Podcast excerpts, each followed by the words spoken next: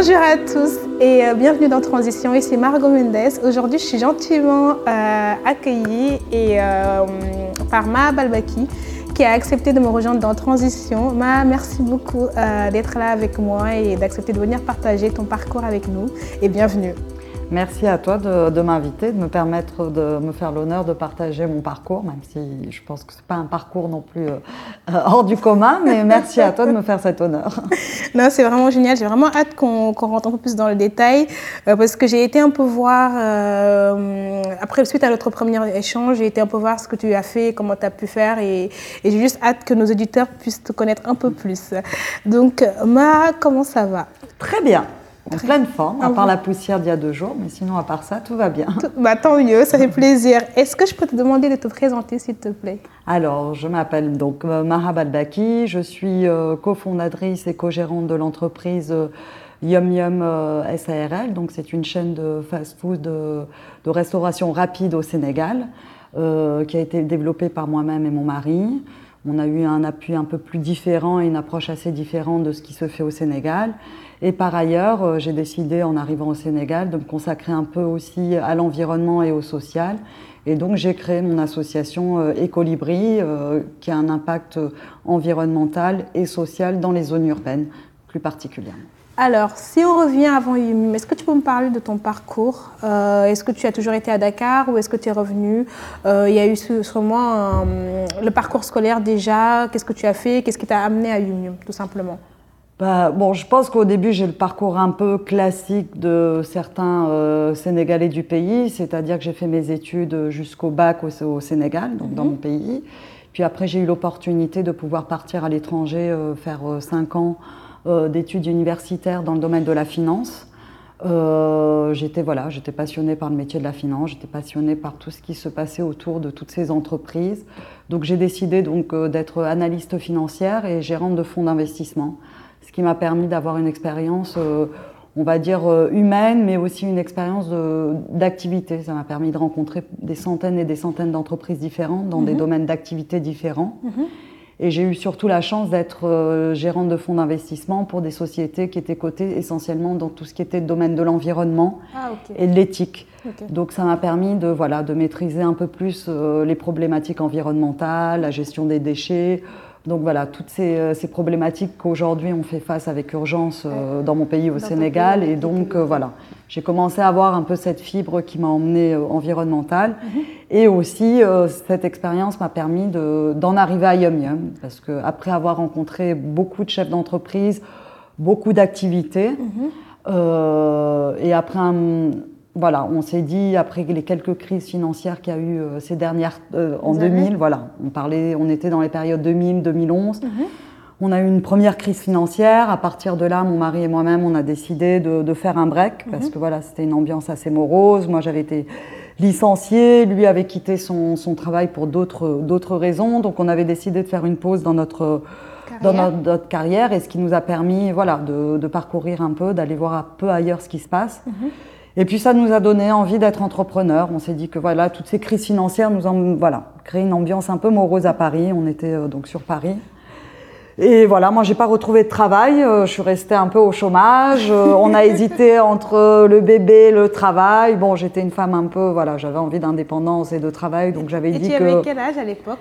J'avais 30 ans. 30 ans, ok. Tout juste 30 ans. Donc pour une femme, avoir 30 ans aussi, pour retrouver du travail après juste s'être mariée, Ok, tu venais de te marier Je venais de me marier, je venais d'avoir fait une année sabbatique. Donc, en général, les chefs d'entreprise disaient qu'il y avait forcément une suite logique qui était le bébé, qui, effraie beaucoup de chefs d'entreprise, cette histoire de, trois mois de congé maternité. Hein. Alors que bon, c'est trois mois de congé de maternité, c'est trois mois dans une entreprise, c'est pas non plus, euh, si on veut faire une carrière ou passer même cinq ans dans une entreprise, trois mois d'absence ou, six mois pour deux, deux maternités, je pense que c'est rien. Et puis surtout, moi j'avais un, travail dans la finance où c'était beaucoup l'ordinateur, donc il y avait une possibilité de télétravail. Mhm. Mais bon, voilà, euh, j'ai senti qu'ils avaient de préférence me laisser passer ma maternité tranquillement chez moi plutôt que la partager avec eux. Voilà, c'était, je pense qu'ils avaient voilà, envie de prendre soin de moi et de me dire que c'était mieux que je reste à domicile pour profiter de mon mari et de mon enfant. Donc euh, à ce moment-là, Bon, bah, le bébé est arrivé avant le, avant le, travail et, euh, et, mon mari avait, lui, retrouvé du travail. Mais pareil, la situation, on était en 2011. Mhm. On a la deuxième crise financière euh, qui tape les marchés financiers. Voilà, les, les, moments sont durs. Lui, il a envie de quitter. Mhm. Moi, j'ai neuf mois de grossesse. Je lui ai dit, bon, bah, quitte, hein, de toute manière, c'est pas grave. Hein. On peut faire toutes les premières expériences tout d'un coup, il n'y a pas de souci. Donc là, il me dit, est-ce qu'on n'irait pas euh, en Asie voir ce qui se passe? On mhm. parle de l'Asie. Donc lui, je finis par accoucher. Il part dix jours plus tard pour voir qu'est-ce qui va tout seul. Bon, on a voilà, on a des amis. Donc euh, à Singapour, il va rencontrer des, amis à nous. Il mhm. étudie un peu le marché. Moi, je suis sur Paris. Bon, heureusement, j'ai un petit côté africain et euh, arabe qui fait que on n'est jamais seul. On rapatrie toujours un membre de la famille du pays. donc, euh, donc ma sœur s'est généreusement proposée pour euh, pour remplacer le, le papa et le mari. Et donc, au bout de dix jours en Singapour, on s'est rendu compte que bon, l'Asie était assez développée, que nous-mêmes, on n'avait pas non plus. de challenge là-bas. C'est pas le challenge, c'était juste euh, c'était être raisonnable, c'est-à-dire que financièrement, on n'avait pas les moyens d'attaquer euh, le, marché, asiatique, mhm. même si on avait des idées, mhm. euh, on ne le maîtrisait pas assez non plus. Mhm. c'est pas juste un tour du monde avec les perspectives. Donc voilà, on ne voulait pas non plus se mettre en risque financier. comme je disais, on, on, avait pris quand même pas mal de, de risques déjà. Euh, deux personnes au chômage, un bébé qui venait de naître, donc on n'allait pas accumuler les risques et, les, euh, inquiétudes dans la famille, hein, même si on était sûr de nous, intelligents, tout ce que vous voulez. Voilà, on va pas non plus rajouter des obstacles. On venait de se marier aussi, donc on va éviter ah oui, de. Donc vous avez décidé de prendre toutes les, les grandes décisions en même temps. Entre 2009 et 2011, on s'est marié en 2009 pendant l'année sabbatique, on en a profité. Et puis euh, voilà, et après il y a eu neuf mois de grossesse, parce que c'est quand même neuf mois un bébé, il ne faut pas oublier. Donc euh, voilà, à peu près. Donc en décembre 2011, voilà, on décide qu'on euh, on va, on va réfléchir. Il revient d'Asie, on décide que l'Asie n'est peut-être pas le, la bonne opportunité pour nous. Et je dis, voilà, pourquoi pas l'Afrique? Je n'étais pas forcément pour le, mon pays, le Sénégal, mm-hmm. rentrer forcément au Sénégal. Mm-hmm. Donc on a fait un petit tour, on a été au Ghana, voir les perspectives, on a été en Côte d'Ivoire pour voir les perspectives. Mhm. Puis on s'est dit que bon, quand même, fallait rester raisonnable, qu'on avait un petit bébé de 4 mois et demi, que moi ah j'avais quitté le Sénégal quand même depuis 15-17 ans. Tu voulais juste en vacances, j'imagine, mais tu n'étais pas revenu y vivre. Voilà, j'étais pas revenu y vivre. Mhm. Euh, que donc euh, dans ce cas-là, on avait aussi un réseau, des amis, et qui mhm. valait mieux, même si c'était pas le pays qui offrait le plus de croissance euh, en Afrique. Et puis aussi, euh, voilà, comme toute bonne Sénégalaise, on a envie de forcément apporter sa pierre à l'édifice dans son pays. Donc on s'est dit naturellement, on va commencer par le Sénégal. Mhm. De toute manière, c'est un projet panafricain. Il fallait commencer quelque part. Autant commencer là où on a le, plus d'atouts. Et à l'époque, est-ce que vous aviez déjà pensé au secteur euh, de la pizza ou, de la restauration rapide Ou euh, c'était juste on revient, on va voir, on va étudier le marché? Vous étiez encore dans ce, dans ce, dans ce processus de, de, de, recherche, un peu de projet qui va, qui va marcher? Comme quand vous étiez parti en Asie ou c'était... Euh, oui, on était encore dans, dans le parallèle parce qu'on n'était pas revenu s'installer. Donc euh, début 2012, on n'est pas installé au Sénégal encore. On est juste en train de faire des allers-retours. Euh, on a décidé en avril 2012 que ça, ça, ça, allait être le Sénégal. On continue à faire beaucoup de salons à Paris, de salons d'alimentation, de la franchise tous ces salons-là où vraiment il y a tous les métiers qui existent, hein, comme j'aimais bien dire dans une interview que bon, ça allait du string à, à la, la, la, boîte de nuit, en passant par même, euh, je disais, on a pensé à une ferme de, de crocodiles. Donc vraiment, on a, euh, on a vu, on a vu très large. Vous avez vraiment pensé à une ferme de crocodiles Oui, parce qu'à Montémonima, il y avait une petite ferme de crocodiles très sympa qu'on avait eu l'occasion de visiter. Donc il n'y avait pas que les nougats. Et on s'était dit pourquoi pas, parce qu'il y avait beaucoup de monde. Ça n'avait pas l'air très compliqué. C'est vrai que c'était pas très compliqué en soi, mais bon comme je dis, euh, voilà, on a préféré se limiter à l'humain. Hein. on s'était dit que quand même on était financier, que déjà on faisait un gros virage en devenant euh, des, entrepreneurs. et euh, dans alimentation. Donc on allait quand même rester là où on maîtrisait, c'était les chiffres. Mhm. le fast-food et l'alimentation et la restauration rapide telle qu'on la voyait était voilà vraiment plutôt un modèle financier plus que culinaire. Hein. Mhm. On n'est pas un restaurant étoilé. Donc euh, voilà. Et puis en juin 2012, on a décidé que voilà, ça serait Yum Yum, la pizza. Euh, au Sénégal avec une volonté d'être un leader euh, panafricain euh, avec des développements de restaurants. Et comment ça se passe la transition entre on a l'idée et on le réalise? Surtout dans un pays, bah, tu me dis que tu étais parti quand même depuis l'âge de 15, 16, 17 ans. Tu reviens et j'imagine que ton mari n'avait jamais vécu ici malgré le fait qu'il faisait des allers-retours, bien sûr pour voir la famille. Comment se passe la transition? Et en plus de ça, la pizza au Sénégal Qu'est-ce qui s'est passé, quoi? Non, c'est simple. Parce que déjà, mon mari, en fait, il n'est pas du tout sénégalais. Il est français, installé en France. Donc, comme tu le disais, c'était des allers-retours. Bon, voilà, on avait aussi des amis, une famille. On s'est dit, OK, la pizza. Pourquoi la pizza? C'est simple. Hein. Euh, comme je le disais, on est des financiers, on calcule. Euh, c'est l'un des produits préférés dans le monde des gens. On a regardé l'Inde, l'Inde qui a un peu de correspondance euh, culturel, culinaire avec le Sénégal, même s'ils sont très très loin, c'est des gens très attachés à leur, euh, on va dire, à la nourriture nationale, ils sont très attachés, comme nous, Sénégalais, on a besoin de notre chef, euh, quoi qu'il arrive, ça c'est minimum, hein, si c'est pas tous les jours. les, Italiens ont leur pâte, nous on a notre chef. C'est comme ça, on peut pas s'en passer. Les Indiens ont leur biryani, ils ont aussi leur riz, donc ils sont très attachés. Uh-huh. Et on a vu que voilà, il y avait un franchisé de Domino's qui avait quand même cartonné en, Inde parce qu'ils avaient atteint un certain niveau de PIB par habitant, parce que justement bah, la ville se transforme. Les femmes que nous sommes travaillons. On n'attend plus euh, d'être juste à la maison pour pouvoir euh, cuisiner et donc avoir ce temps-là. Et donc le fait que la famille aussi se réduit, on n'a plus la belle-mère qui est là, la maman. Euh, voilà, c'est voilà, il y a une évolution dans les villes sociales de la constitution de la famille, mhm. plus à l'occidental, mhm. avec les appartements qui se réduisent, les cuisines qui se réduisent. Donc voilà, on n'a plus cette même façon en fait d'appréhender le repas. Mhm. On commence, en tout cas, en Inde, y commencer. Et donc, on a trouvé que c'était assez intéressant et que ce n'est pas parce qu'on était au Sénégal qu'il n'y avait pas un marché de la pizza déjà existant qu'il ne pouvait pas, exister. Mhm.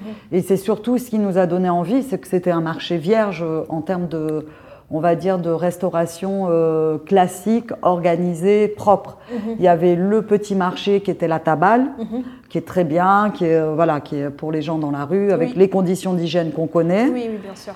Et il y avait le luxe, mais entre les deux, il n'y avait pas, grand-chose. Mhm. Donc nous, ce qu'on a dit, on a dit il y a une classe moyenne qui existe au Sénégal, elle est réelle. Mhm. Euh, la famille se, transforme. On n'est peut-être pas atteint à ce niveau de PIB qui va faire que ça va exploser, mais on va, on va quand même rentrer sur le marché mhm. et, et, mettre un pied dans la porte et voir comment ça marche. Et puis on a été très contents parce qu'entre 2014 et aujourd'hui, on a cinq restaurants. On a voilà, 200 salariés, donc on est content parce qu'aussi on a un vrai impact social, mhm. puisqu'on a un mixte euh, au niveau des embauches, on prend des, étudiants, on s'adapte à leurs emplois du temps, ce qui eux leur permet d'avoir une genre de bourse privée que eux-mêmes s'offrent, hein, parce qu'on n'offre rien, c'est par le fruit de leur travail, mais donc ils ont cette fierté aussi de pouvoir avoir cette indépendance familiale, on va dire, par rapport à la famille qui, qui était censée contribuer. Et en même temps, euh, ceux qui ont envie à un moment de nous rejoindre parce qu'ils ont fini leurs études, parce que voilà, ils considèrent que Yum peut être un potentiel employeur. Et nous, on considère qu'aussi c'est un potentiel euh, employé qui correspond à nos critères, parce qu'on n'est pas une association, on reste une entreprise. Mm-hmm. Voilà, il y a une possibilité après de, de pouvoir intégrer l'entreprise. Et aujourd'hui, on est assez fiers de le dire, c'est que toutes les personnes qui ont gravi les échelons dans l'entreprise euh, ont commencé chez nous. Nous n'avons pris presque aucune personne de l'extérieur, à part les trois personnes qui ont créé, qui ont débuté l'entreprise, mon mari, moi et euh, la directrice financière, qui, a été la première forcément pour la constitution de la société. Donc euh, voilà. J'ai une question. comment tu arrives à jongler, en tout cas l'équilibre entre, parce qu'à l'époque, tu avais quand même un enfant qui était plutôt jeune. Euh, tu veux, bon, tu t'es marié il n'y a pas longtemps, mais je pense que tu laisser ton mari depuis longtemps. Mais comment on arrive à, gérer ce rôle entre euh, chef d'entreprise qui débute, euh, maman et femme tout simplement, et surtout transition dans un nouveau pays. Bien sûr, c'est ton pays d'origine, mais quand on l'a quitté depuis aussi longtemps, ça reste aussi quand même, quand on revient, on le redécouvre et on redécouvre un milieu, des, des, des, cultures, des activités, un style de vie qu'on n'a a plus depuis des années. Donc comment tu arrives à trouver l'équilibre entre tout ça? Il bah, faut savoir aussi que faut regarder les avantages. Quand on arrive au Sénégal par rapport à une vie parisienne, bon, j'ai pas eu d'enfant à Paris, mais on a eu quand même une année avec euh, notre petite. Euh, Dakar nous offre la possibilité d'avoir du temps.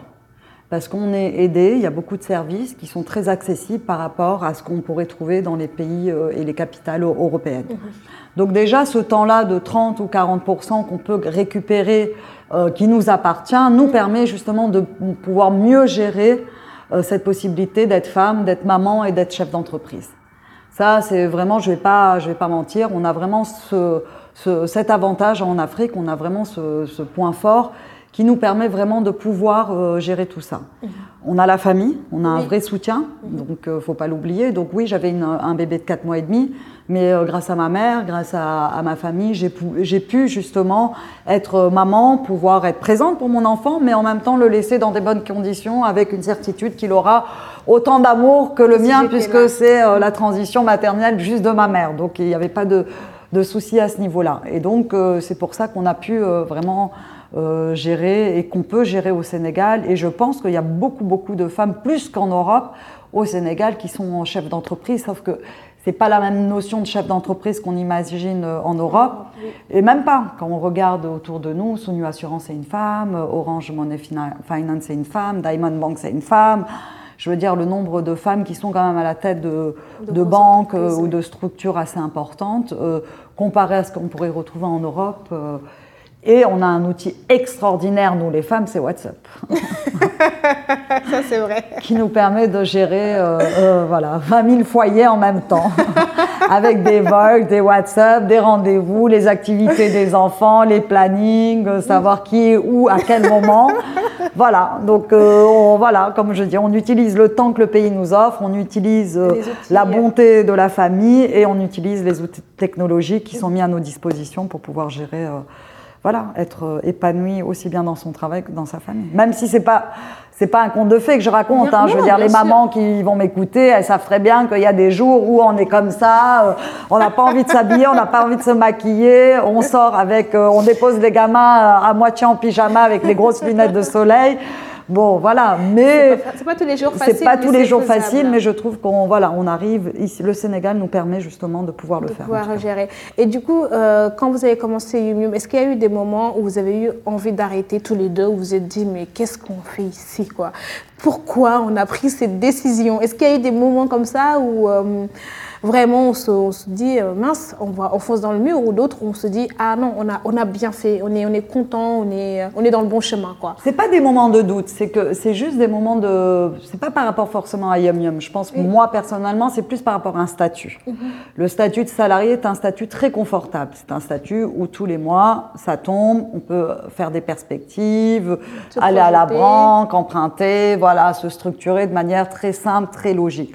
Quand on est entrepreneur, bon, bah, il y a pas ces mêmes perspectives-là. C'est-à-dire que euh, euh, on s'est lancé dans une aventure, on a écrit un projet, on y a mis ses tripes, on y a mis son énergie, on, y a tout mis sa famille, tout le monde est parti, c'est un vrai soupe au kanja.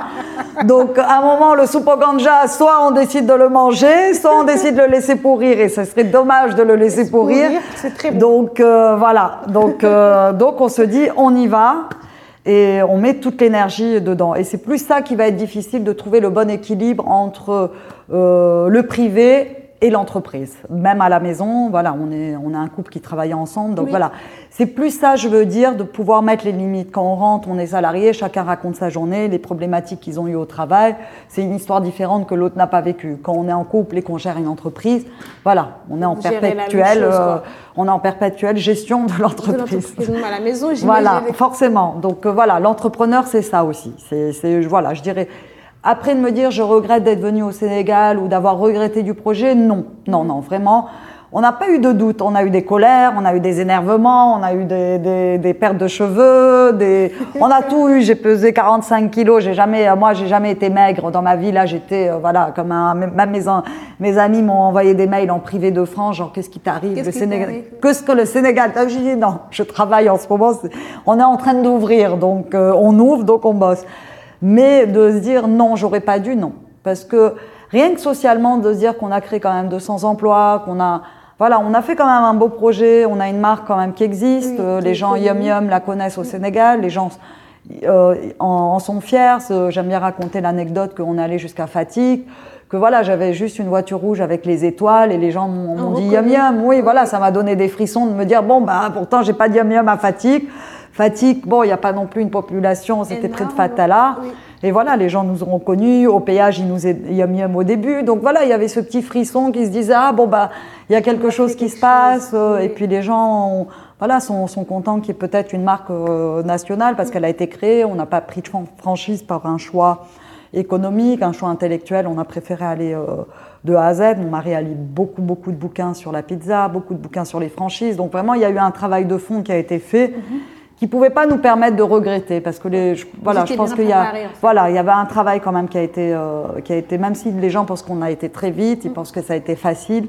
Non, il y a beaucoup de travail qui a été fait. On a travaillé longtemps, ce qui nous permet aujourd'hui, euh, voilà, de pouvoir créer une association comme Ecolibri parce que voilà, j'ai pu dégager euh, du temps parce qu'on a mis beaucoup de rigueur au début. On a mis beaucoup d'énergie, on a beaucoup travaillé et donc on a su mettre les bons outils en place Mhm. Avec beaucoup de technologies digitales, ce qui nous permet de bien contrôler à distance et donc de, voilà, ce que je disais, de libérer encore plus de temps pour le remplir d'autres choses. Avant qu'on arrive à Colibri, j'ai vraiment envie d'en savoir beaucoup sur, sur cette association. Euh, Est-ce que vous avez eu du, du- du soutien quand vous avez décidé de lancer l'entreprise? Est-ce que vous avez eu du soutien autour de vous ou pas? Parce que parfois, le- quand on écoute des entrepreneurs, ils nous diront, il y en a qui en ont eu, d'autres qui disent non. Quand on arrive avec notre idée, les gens nous regardent des yeux, mais non, ça va pas marcher. Ils vont peut-être pas te dire comme ça, ça va pas marcher, mais tu ressens dans leur regard, dans leur gestuelle, dans leur, euh, en tout cas dans leur retour, qu'ils ont énormément de doutes et ça peut être assez déstabilisant quand on lance. Bien sûr, là, vous étiez à deux, vous avez une force, mais j'imagine quand on arrive au Sénégal, euh, avec un environnement totalement différent, est-ce que vous avez senti le soutien? Est-ce que vous avez eu des exemples autour de vous d'ailleurs euh, de personnes qui ont entrepris et que ça a marché et qui vous ont soutenu et accompagné ou pas? En fait, quand on est arrivé, pour tout vous dire, vous savez, sénégalais, comme euh, moi je suis une métisse euh, culturelle, on va dire française, sénégalaise et euh, libanaise. Donc dans nos contrées sénégalo libano-arabes, on va dire, on aime bien tous donner notre avis, hein, on adore ça, on n'est pas du tout des Anglais, on n'est pas là genre à avoir une certaine retenue. Retenue. Donc oui, quand on est arrivé, euh, moi, ce que je disais, on était des financiers sur la place de Paris, on gagnait bien notre vie, on avait fait une année sabbatique.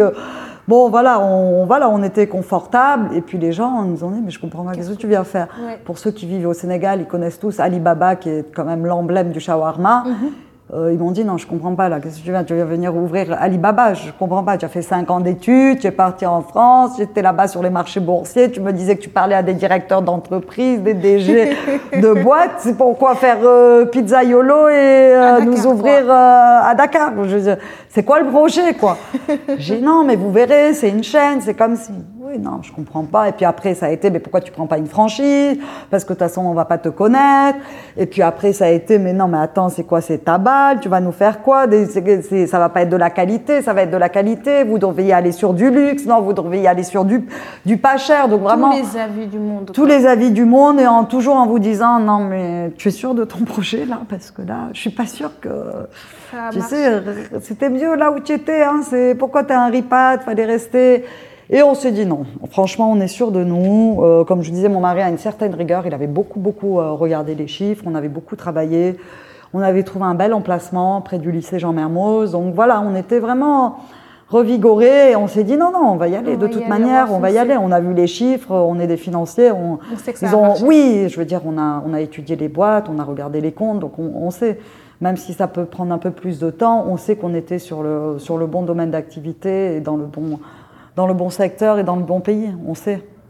Donc, euh, et puis après, on nous a dit oui, vous allez voir, vous allez avoir du mal à trouver du personnel, ça va être la catastrophe, c'est l'horreur, vous allez galérer.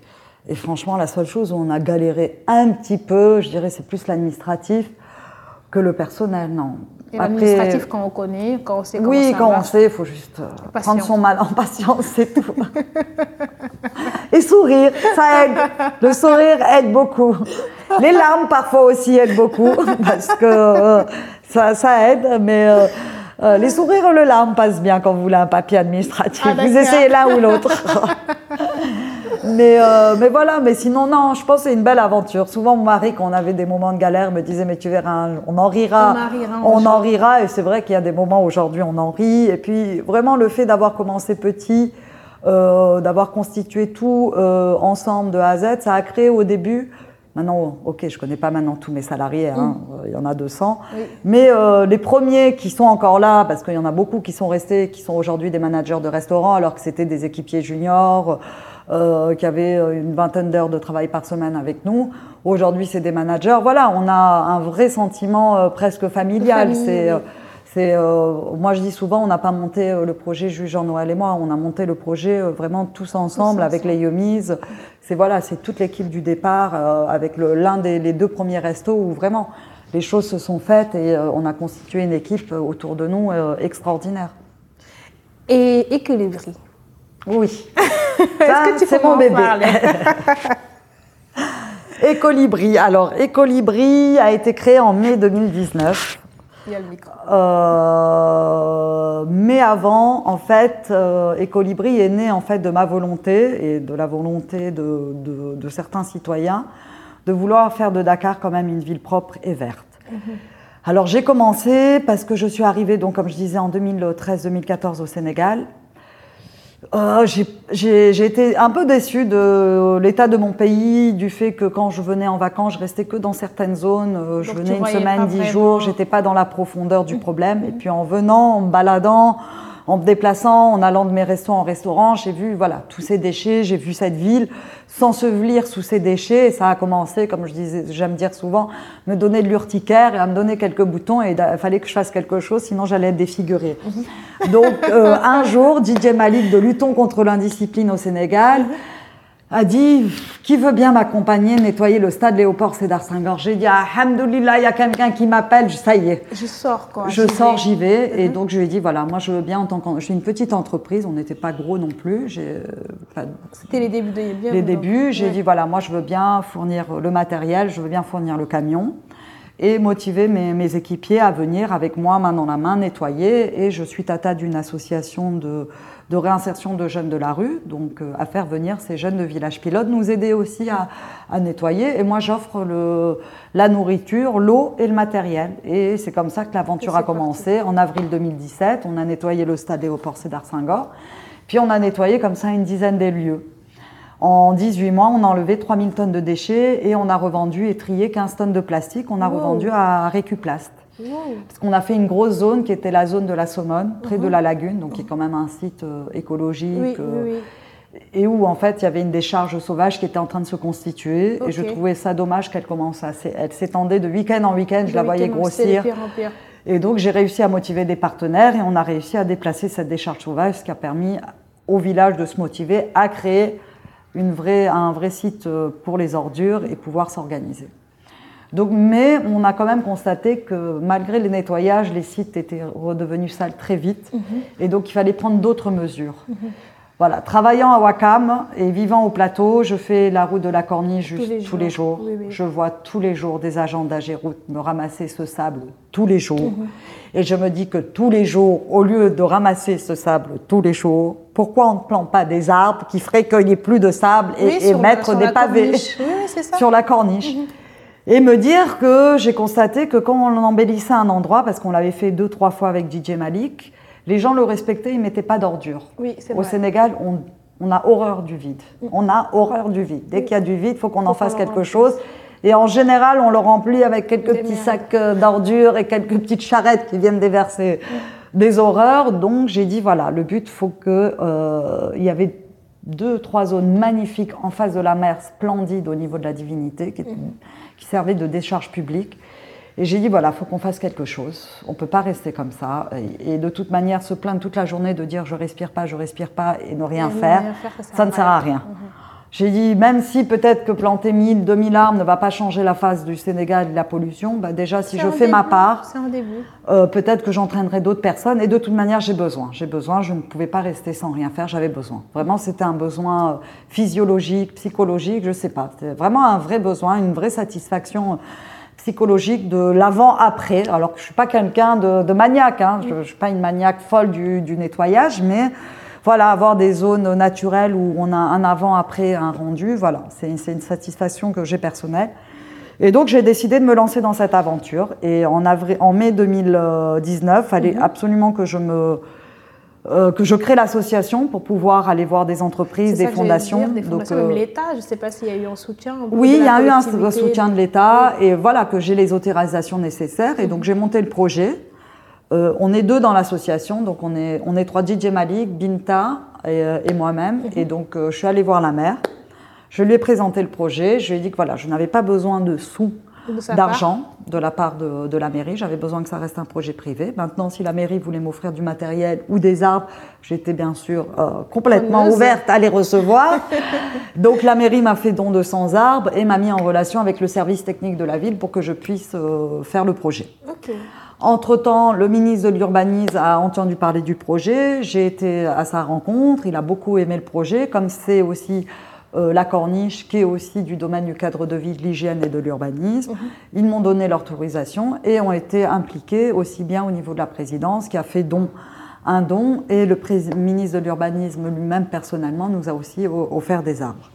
Donc voilà, on était très contents que le projet débute avec, euh, on va dire, une entente aussi bien étatique que la commune, que le citoyen, que le chef d'entreprise. Et donc on a été vraiment très heureux de pouvoir voilà, avoir la contribution de toutes ces, ces parties-là pour pouvoir créer le projet. Parce que finalement, ce que, ce que je vois, c'est surtout des gens qui ont envie de faire, mais qui ne savent pas par où commencer. Il fallait juste qu'il y ait une personne ou deux ou trois euh, qui mettent en place euh, le cadre pour que derrière, tout le monde se mette à mettre le pied à l'étrier, tout simplement.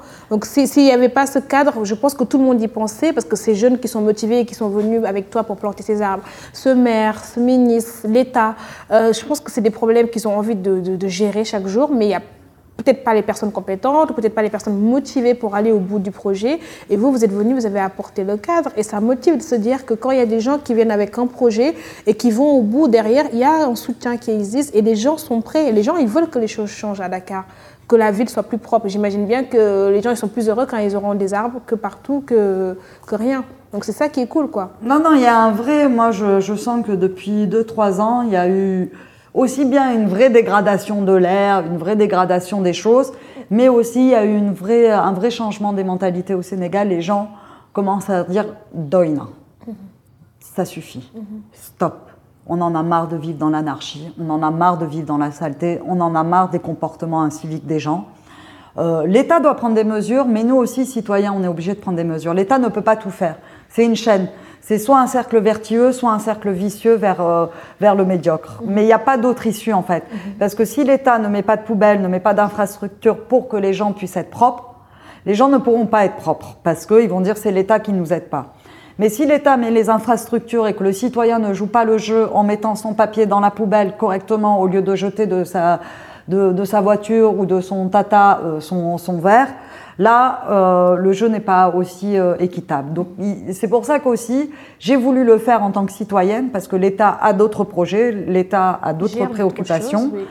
Et c'est des petits projets, c'est des micro-projets, même s'ils ont un impact important social, ils ont un impact visuel, ça reste des projets à taille humaine que nous, citoyens, pouvons faire. Et on reste des pays quand même en voie de développement, avec des problématiques politiques. Des... Je veux dire, on peut passer toute Des notre heures, vie ouais, ouais. à critiquer, toute notre vie à voir le point noir, toute notre vie à ver- à voir le, le verre à moitié vide. Où on prend la décision de se dire, ok, pourquoi je vais dire oui, euh, je paye mes taxes à l'État de faire, oui, je paye mes taxes à la commune de faire, oui, oui, oui. Et entre-temps, bon, bah, on a des maîtres et des maîtres de, de déchets qui vont finir par juste nous ensevelir. Et puis on va dire quoi? Ah, ben c'est à l'État, ben entre-temps, bon, bah, nos enfants auront des maladies, et puis c'est l'État, c'est l'État. Non. L'État, ça reste des humains, ça reste des individus, ça reste des citoyens. Donc euh, après, euh, agir, c'est pas un ordinateur euh, sur lequel on met play et puis euh, les choses se font. Donc euh, voilà, à nous aussi, citoyens, de- D'agir. et de prendre des mesures. Et ça, c'est dans le monde entier, hein, c'est pas juste au Sénégal. hein. Je veux dire, on entend, on a Trump, on a, les Indo- on a au Brésil, voilà, je veux dire, l'État, c'est un humain. Donc euh, C'est pas juste euh, une caisse. C'est à nous d'agir. On n'a pas le choix et aujourd'hui, euh, de toute manière, on est obligé avec l'État d'agir. C'est-à-dire que même l'action de l'État, même si l'État veut s'y mettre, on est dans une telle urgence qu'on est obligé de, de tout faire avec. On est obligé de faire avec. et de tout s'y mettre. Et quelles sont les perspectives pour toi, Ma Euh, Parce que là, tu es dans. Tu es quand même une grande passionnée à ce que je vois, aussi bien quand tu te mets dans le pizza, la pizza que dans la plantation d'arbres. Je vois que tu mets la même passion un peu partout. Est-ce que, où est-ce que tu te vois dans 10, 15, 20 ans avec tous ces beaux projets? Euh, personnellement, euh, j'aimerais bon euh, que Ecolibri puisse vraiment se développer et, et, pouvoir reverdir vraiment ces, les, les, zones urbaines de Dakar. -hmm. que, que, vraiment je puisse avoir les moyens et l'énergie et la passion de me permettre de, de me dire dans 10 ou 15 ans, voilà. je dirais pas que Dakar soit l'Écosse ni la Côte d'Ivoire parce qu'ils ont de la pluie tout le temps, mais que quand même qu'on retrouve ce petit Dakar un peu vert ouais. qu'on avait euh, dans ma jeunesse. Euh, voilà, ouais. cette verdure. J'espère voilà, que mon projet euh, d'arbre fruitier qu'on a mis sur la divinité, d'ici deux ans, bah, on pourra tous aller faire un, un, un pique-nique géant et pouvoir aller cueillir les fruits. Là, on est en train de mettre un maraîcher. Donc voilà, j'aimerais bien créer dans tout, euh, au niveau de tout Dakar, voilà, des petits, des petits jardins, des petits maraîchers où vraiment il y a, y a cette population qui peut profiter parce qu'on a ces espaces, on a. Il faut ouais, juste euh, qu'on s'y mette, qu'on en prenne soin. Et, euh, et, au niveau euh, professionnel, bah, j'espère que Yum deviendra cette belle entreprise panafricaine qui pourra employer plein d'Africains, qu'on aura des expatriés, des Sénégalais qui, qui iront en Côte d'Ivoire, des, des, Ivoiriens qui iront au Togo, des Togolos qui iront en Mauritanie ouvrir plein de Yum, et que voilà, quoi. on sera, on sera plus des expatriés vers l'Europe, mais on sera des expatriés interafricains Inter pour des entreprises africaines. Africaine. Et voilà, ça, ça serait le, le rêve. Voilà, le rêve. Ça va, ça va se Et normalement, ça va se réaliser, puisqu'un rêve est fait pour être réalisé. Il a pas le Ce n'est pas un fantasme. Il n'y a pas le choix ici. Exactement. Donc voilà, on aimerait voilà, arriver vers ça avec mon mari, que voilà, on crée vraiment cette société panafricaine. Et comme je dis, voilà, que ça ne soit plus euh, euh, Dambangan qui, aille, euh, qui rêve d'aller à Paris, mais Dambangan qui rêve d'aller en, en, Côte d'Ivoire, euh, et... gérer euh, Yum Yum en Côte d'Ivoire. Ça serait que. Amad, Amadoulo aille en RDC, que voilà. Ça serait on magique. aimerait, on aimerait voilà, que ça soit plus dans ce sens-là que les choses soient faites. Eh bien, ça va arriver, comme on dit ici. J'ai même pas envie d'ajouter Inch'Allah, là, parce que ça va vraiment non, se non, passer. ça va se passer. Puis Dieu est avec nous, donc il n'y a pas de raison. J'ai une, euh, deux dernières petites questions. Euh, si tu devais me définir la réussite selon toi, c'est quoi? La réussite, selon moi, la réussite, selon moi, c'est de pouvoir. Euh, c'est une question assez difficile, mais en même temps, je pense c'est pouvoir se remplir de choses qui qui nous passionnent, même si parfois c'est des choses dures. Hein. Parfois, on peut être passionné par son travail, euh, même si son travail apporte son flot de difficultés. C'est pouvoir vraiment de se remplir de choses qui nous passionnent, professionnelles ou personnelles. Comme je disais, voilà, j'ai créé Colibri. Il y a des amis à moi qui me disent mais je comprends pas, tu vois, le dimanche j'allais ramasser des déchets, mais je pourquoi tu fais ça? Je, C'est quoi le truc quoi? Ben, Ça me passionne. Après qu'ils comprennent pas que Chacun trouve sa passion. Il y a des gens qui vont se mettre dans le sport, qui vont aller faire des marathons, des triathlons. Moi, je peux pas comprendre quelqu'un qui va aller trois jours dans le désert à 60 degrés, courir et finir avec des ampoules. Pourtant, tu as couru quand même. Oui, j'ai couru 10 km, mais je pense que je m'arrêterai à 10. J'ai 11,5, mais je ferai pas 11,7. Je, je vais donner le maximum. Mais voilà, je ne peux pas comprendre cette passion de la souffrance. Mais en même temps, pour moi, c'est ça la réussite. C'est oui. pouvoir se remplir de choses qui nous passionnent, quelle que soit la difficulté. C'est une très belle définition. Voilà. Et la dernière petite question, si je te dis demain, demain, tu l'as un peu touché quand tu m'as parlé des rêves avec Yum Yum, avec Equilibri, mais euh, c'est une question que j'aime poser aux gens, ça leur permet de se mettre un peu euh, en perspective. Si je leur dis demain, est-ce que demain tu vas aller euh, ramasser les déchets et planter d'autres arbres pour Equilibri Est-ce que demain c'est on est en vacances? Demain, qu'est-ce que ça t'évoque? Demain, pour moi, ce qui m'évoque, c'est les un an des colibris qui ont lieu le 6 juillet. Et donc pour moi, demain, c'est que je veux absolument que les trois jardins qu'on a mis en place avec les colibris soient fleuris, mm. que j'arrive à mettre en place un petit jardin botanique où les Sénégalais pourront aller cueillir euh, leurs euh, leur, euh, plantes aromatiques pour aromatiser leur, euh, leur plat sénégalais, qu'on ait enfin fini notre maraîcher et qu'on puisse l'inaugurer avec tous les Sénégalais, un vrai jardin, pas juste quelques plantes ici ou là, mais un vrai jardin multicolore face à la mer et que voilà, ce, ce jardin, je, Ecolibri puisse dire aux citoyens, voilà, grâce à vous, grâce à vous tous, on a pu, on a pu le faire et vraiment sans grande difficulté. Donc, poursuivons le chemin euh, pour après-demain. Bah, c'est tout ce que je te souhaite, Ma. Merci, beaucoup pour ce moment vraiment passionnant. Pour le coup, si tu le vois, j'ai le sourire mm. depuis le début de notre échange. Merci à toi. je vais avoir des rides d'ici la fin de la journée. Bah, ça sera les bonnes rides d'expression, comme on dit. Merci beaucoup. Merci à toutes les personnes qui nous ont écoutés jusqu'à maintenant. Et si vous avez envie euh, bah, de soutenir Equilibri, euh, où est-ce qu'ils peuvent te joindre? Ils peuvent nous joindre sur notre page Facebook Ecolibri. Mhm. On a un compte Orange Monnaie. On fait souvent des journées de reboisement avec des parrainages. Mhm. Vous pourrez parrainer votre âge et en contrepartie votre arbre, arbre. Et en contrepartie, on vous offre un, on vous donne un reçu qui est les coordonnées GPS de votre arbre qui mhm. portera votre nom. Et vous pourrez le suivre euh, tout le long de votre vie, voir vos petits enfants pourront le, suivre et dire, voilà, c'est le nôtre, celui de la famille. et pareil pour Yum Yum, s'ils ont envie d'aller goûter des bonnes pizzas ils sont à Wakam, c'est ça? Exactement, on est à Wakam, on est à au niveau du lycée Jean Mermoz, on est euh, au niveau de la ville à Jeanne d'Arc au Mariste, au niveau de l'école du Mariste et à Norfoire. Et enfin, Vermbourg pour ceux qui, qui souhaitent le week-end donc, ils se détendre. Te, te, joindre en tout cas. Exactement. Nous sommes très actifs sur Facebook, donc ils n'hésitent pas. On a souvent des promotions et des petits et des petits jeux pour amuser le, amuser la galerie. La galerie. Donc merci beaucoup. Je pense qu'on va se quitter sur cette belle note. Ça me va très bien comme ça. Merci beaucoup et à bientôt dans Transition. Merci à toi. Au revoir.